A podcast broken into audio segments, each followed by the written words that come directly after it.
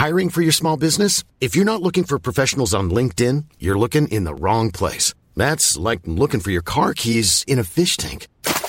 LinkedIn helps you hire professionals you can't find anywhere else, even those who aren't actively searching for a new job but might be open to the perfect role. In a given month, over 70% of LinkedIn users don't even visit other leading job sites. So start looking in the right place. With LinkedIn, you can hire professionals like a professional. Post your free job on linkedin.com slash people today. Dúvidas sobre Reino dos Céus, Vícios e Depressão. Comentário de Mari Persona.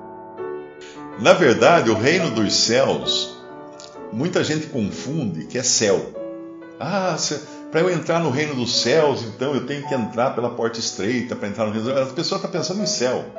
Mas não, o reino dos céus tem joio. Então o reino dos céus, ele é originário dos céus. E estava na terra, na pessoa do seu rei, Jesus. E aí, quando o Senhor fala para eles, tem uma tradução aí que fala errado. O Senhor fala assim: o reino está no meio de vós, né? Tem uma tradução que fala assim: o reino está dentro de vós. Está errada essa tradução. Porque dá a entender que o reino estava dentro das pessoas. Não estava dentro das pessoas, estava no meio. Porque o rei estava no meio deles. Mas essa é a origem do reino dos céus. É, é, é a esfera, entenda assim: a esfera, o reino, tanto o reino dos céus como o reino de Deus, tem algumas particularidades que eu não saberia explicar aqui, outros irmãos conseguem explicar muito melhor, mas de qualquer maneira, nos dois casos, é a esfera de submissão e reconhecimento de Cristo. Então você tem lá em Efésios que fala bem daquelas, daquelas três esferas, uma dentro da outra, né? Tem a maior, eh, Deus Criador de todas as coisas, depois a do, do, do, onde Cristo é Senhor, que é o batismo, que coloca você nessa esfera de, de professante, de de que Cristo é Senhor, mas não, não necessariamente salvo, e a esfera menor, um só Espírito, uh, que é aí, aí só aqueles que são crentes mesmo em Cristo, um só corpo, um só, um só Espírito, que são os realmente salvos por Cristo. Né? Mas então é uma esfera de todos os que se submetem aos princípios do reino, ao rei e aos seus princípios que é, são aqueles que ele deu na, nas, nas parábolas lá, por exemplo. Bem-aventurados, aquele, os mansos, papapá, papapá. São os princípios que regem o reino, que serão aplicados no milênio. Para nós servem como princípios, como direção, né? Uh, mas tem joio no meio também. E tem pecado no meio também. Tem fermento no meio. O reino dos céus é como uma massa. Repare, o problema não está na massa. O reino dos céus é como, quando ele fala, o reino dos céus é como o campo. Ah, o campo tá bom. Onde veio um e plantou joio, agora ficou ruim. O reino dos céus é como uma massa. A massa, tudo bem, massa, massa é boa. Onde uma mulher colocou três medidas de fermento. Aí ficou ruim. Aí entra o pecado no meio. Então, tudo que é relacionado ao reino está deteriorado ou está contaminado até o dia em que Cristo vier e não no arrebatamento, que ele vem para tirar a sua igreja da terra, mas quando ele vem para julgar as nações, ele, ele, ele manda que os seus anjos recolham tudo que é abominável, né? tirem da terra tudo que é abominável. É aquilo que fala da, em Apocalipse, em Mateus 24, que muitos cristãos uh, pensam que, que é arrebatamento. Né? Até hoje eu fui ver um vídeo, teve uma que perguntou para mim de uma novela, que ela viu uma novela, da, da novela chama Apocalipse a novela que tá, passa na televisão, chama Apocalipse. Aí eu peguei, procurei no, no YouTube, aí eu vi que tem né, os, o vídeo da Apocalipse, dos capítulos do Apocalipse, aí tem um capítulo lá, o arrebatamento. Falei assim, opa, vamos ver o arrebatamento, como é que é, né? Uh, no arrebatamento da novela, as pessoas sobem de roupa também, não, a roupa não, não fica aqui. Mas uh, o ponto ali é que eles vão pondo os versículos embaixo. A pessoa vai desaparecendo, aí aparece o versículo embaixo. Estarão dois no campo, um será tirado, outro será deixado. Isso é totalmente furado, porque o que é tirado é o que é tirado como nos dias de Noé, que veio o dilúvio e levou a todos, né? O que é levado, né? O dilúvio levou a todos, levou como? Pela morte. Então, quando o Senhor Jesus vier para estabelecer o seu reino, ele, ele vai levar pela morte os seus anjos vão arrancar o joio da terra, juntar em feixes para serem queimados. Então, uh, tem sim misturado o mal, no reino tem o mal. Tem o joio, tem o fermento, tem, está tudo misturado. Na cristandade também, por isso que quando é tirado da, da terra a igreja, sobra o quê? Só sobra o mal. Qual é a pergunta? Mateus 13, e ele disse-lhes: Por isso todo escriba instruído acerca do reino dos céus é semelhante a um pai de família que tira do seu tesouro coisas novas e velhas. Olha, eu não sei exatamente isso aí, o que significa, mas eu aplicaria para mim como a, a capacidade de você buscar tanto verdades, ensinamentos no Antigo Testamento quanto no Novo. Não sei se isso é o. Essa, esse seria o, o ensino oficial dessa passagem. Talvez o, o Tony ou o Luiz, que são experientes também na palavra, saibam até dizer melhor isso daí, explicar melhor. Um de cada vez. Vocês concordam com o que eu falei, não? É? Luiz, você está com você está com o microfone desligado, está falando alguma coisa? Não? Ele está ele tá inibido. É, eu acho que isso aí, para mim, serve essa, essa primeira uh, essa ideia, sabe? Eu, quando leio isso daí, eu aplico para mim. Por isso, todo escribo instruído acerca do reino do céu é semelhante a um pai de família que tira do seu tesouro coisas novas e velhas. Uma coisa que eu gosto de deixar claro, irmãos, é que eu não sei muita coisa, viu? Eu, na verdade, eu, eu prego muito o evangelho. Minha ocupação é bastante com o Evangelho, mas tem outros irmãos que têm uma capacidade, um conhecimento muito maior que o meu. Então eu não sei, quando você pergunta coisas assim complicadas, eu não sei. Eu, quando vou responder perguntas que as pessoas mandam para mim, eu fico pesquisando. Eu pego um monte de, de escritos antigos, vou lá no, no STEM Publishing, que tem várias coisas. Tem, tem o do, da, da BTP também, mas ele é mais lento para você fazer pesquisa, né? E aí que eu vou construir as respostas, mas eu não sei muita coisa, não. Eu, eu se for para contar história, pregar evangelho, aí pode, pode pedir, mas passando disso, você tem que falar com outros irmãos. Ó, tá, o Tony, o Luiz, o Lemão, o Peixe, o Lineu, esses são mais versados nessas coisas mais complexas, assim, né?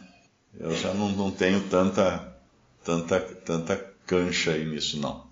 Mas não sei se serviu a resposta, então guarde essa eh, capacidade de puxar as coisas novas e as coisas velhas e, saber colocá-las no seu lugar. Porque uma coisa, o conhecimento bíblico, uh, o, conhecimento, o, conhecimento, bíblico, isso é que nem vinho.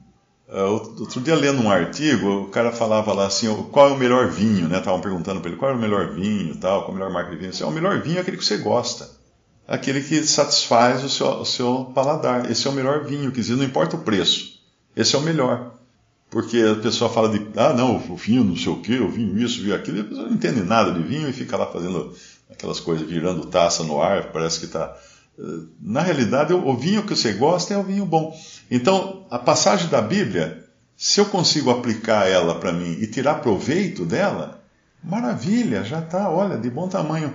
Porque nós, a Bíblia é o maná que, nós, que nos mantém aqui nesse mundo. E nós sabemos de uma coisa: no Antigo Testamento, você não podia guardar o maná para o dia seguinte, que criava bicho. Então, se alguém quiser ter conhecimento bíblico para exibir, só para se exibir, né? Assim, oh, eu sou mestre, não sei o quê, vai criar bicho. Vai criar bicho. Eu já conheci irmãos que eram, assim, sumidade em termos de conhecimento e depois desapareceram ou criaram divisões, ou fizeram coisas horríveis, conheciam que era uma coisa, assim, a Bíblia, mas não era, não, não, na verdade, estava aqui, né, mas não estava no coração.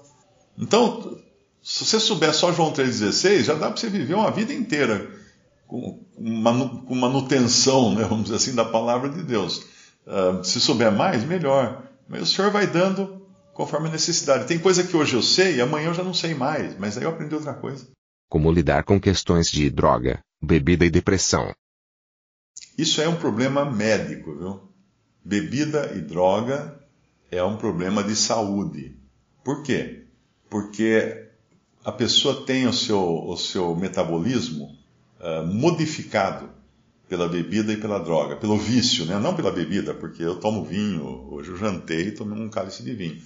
Uh, descendendo italiano, né? não tem jeito. Uh, mas embriague, embriaguez, eu me embriaguei uma vez só na faculdade, que eu queria saber como é que era. Quando eu era estudante de faculdade. Eu falei assim, não, eu quero saber como é que é esse negócio. Dei tanta cabeçada na pia depois, na hora que ia vomitar, que eu não, não gostei do, da experiência, não.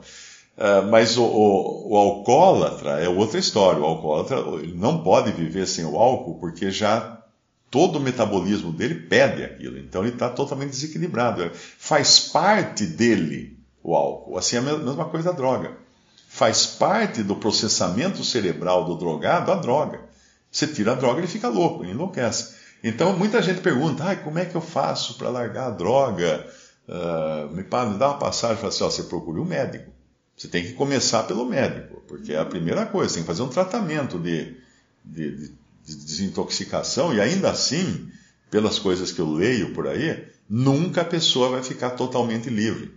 Por isso que um, um ex-drogado ou um, um alcoólatra, um ex-alcoólatra, né? Ele não pode passar perto de bebida porque ele pode cair. É muito fácil ele cair, porque o corpo dele pede. Não é, nenhuma, não é nem culpa dele mais, é, é o corpo, o organismo dele pede. Ele, ele aquilo faz parte do, do organismo dele, já está já tá deteriorado né, o seu corpo. Claro que o senhor pode mudar isso, o senhor pode alterar esses desejos, todo, né, essas necessidades, o senhor pode, é questão dele orar também a respeito disso. Mas eu não me arrisco, uh, tipo, o cara toma um medicamento lá para depressão, né? Uh, nós tivemos um caso até uma vez assim, talvez alguns irmãos mais velhos lembrem disso, de, de uma que reunia, não reúne mais, e tava, tinha depressão, e aí uma outra foi aconselhar, não, você tem que jogar fora o remédio, o Senhor Jesus vai tirar, vai curar você. Né? A próxima cena da, da novela, a menina estava na, na UTI, tentou se suicidar. Então é muito, muito cuidado com esses conselhos muito espirituais para questões que são médicas, questões que são de, de saúde. Não queira invadir a área da saúde e falar assim, não, Deus vai curar você da sua, da, do seu vício, da sua dependência química. Vai, pode curar sim, mas procure um médico primeiro. Uhum. É, e são mesmo, né? Porque na verdade eles são aí os responsáveis. A gente às vezes tem que pegar um pouco e passar uma borracha nos termos eclesiásticos dos sistemas. Porque de repente a pessoa fala, chega para mim e fala assim: não, mas tem pastor na igreja? Não, não tem pastor, né? Imagina, não tem pastor. Tem pastor. Quem falou que não tem pastor? Claro que tem pastor. Está escrito na Bíblia. Né? Obedeceis os vossos pastores, ou vossos guias, como fala em outra, em outra versão. Então tem. Tem os irmãos que são anciãos, ou são uh, presbíteros, ou ancião, presbítero, bispos. As três palavras são idênticas, são, são semelhantes, né? Então são esses os pastores, porque eles velam pelo rebanho. Eles são os responsáveis pelo rebanho. Na verdade, eles não são responsáveis pela atuação de cada um. Tem até um versículo lá em Hebreus que às vezes é lido de maneira errada. Hebreus 12, eu acho. É, ah, não. Hum, o Hebreus 13. Hebreus 13, versículo 7. Acho que não é. É o 17, é mais para frente, então, isso. Obedecei aos vossos pastores, ou uh, e sujeitai-vos a eles, porque velam por vossas almas, como aqueles que hão de dar conta delas. Apague-se delas aí. Na versão atualizada, uh, diz assim: como quem deve prestar contas. Só isso. Não é delas, porque cada um dará conta de si mesmo a Deus. Então eles não dão contas das almas eles dão contas do serviço que eles prestam às almas. Né? Então, uh, existem esses pastores, sim, existem esses guias, sim.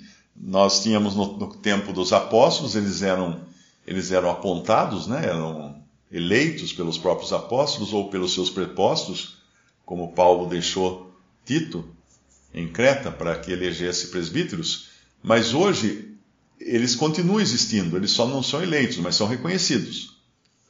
Ah, porque o Espírito Santo levanta eles. Como fala Paulo lá em Atos, Atos 20, quando ele se despede da igreja, ele, o que, que ele faz? Ele deixa-vos agora, uh, antes de começar a se despedir da igreja, ele fala assim: uh, vós que o Espírito Santo elegeu, o Espírito Santo elegeu. Então, mesmo tendo sido eleitos por determinação dos apóstolos, o Espírito Santo é quem havia escolhido aqueles homens como pastores ou como líderes ou como guias da igreja. Então é importante entender isso, é importante que a gente tem que respeitar esses irmãos. Uh, nós reconhecemos, cada assembleia reconhece que eles existem. Uh, existem também irmãs nas assembleias que são mais, mais idosas, mais experientes, que também uh, acabam, acabam ajudando nessa função. Não estou dizendo agora nós vamos uh, dar, dar, um título de pastora para alguém, né? ou bispa, ou alguma coisa assim. Mas são irmãs que também têm sabedoria para ajudar nas situações, principalmente com as mulheres. E essas irmãs mais jovens devem buscar essas irmãs mais velhas, porque Tito também falou para que as mais velhas ensinem as mais novas, papapi, papapá, papapá.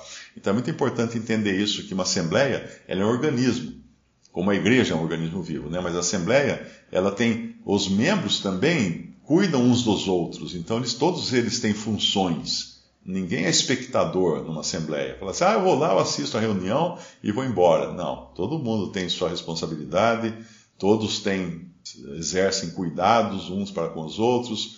Tem os que são mais uh, voltados para a evangelização, então eles não têm um trabalho tão ativo dentro da Assembleia, mas às vezes tem, porque vem um visitante e o cara que é mais de evangelismo já vê e fala assim: opa, acabou a reunião, corre lá, gruda ele e começa a apresentar a verdade para ele.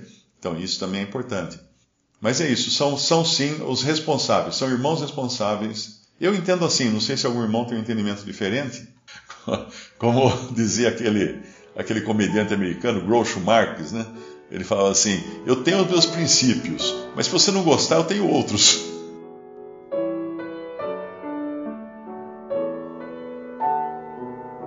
Visite respondi.com.br. Visite também 3minutos.net.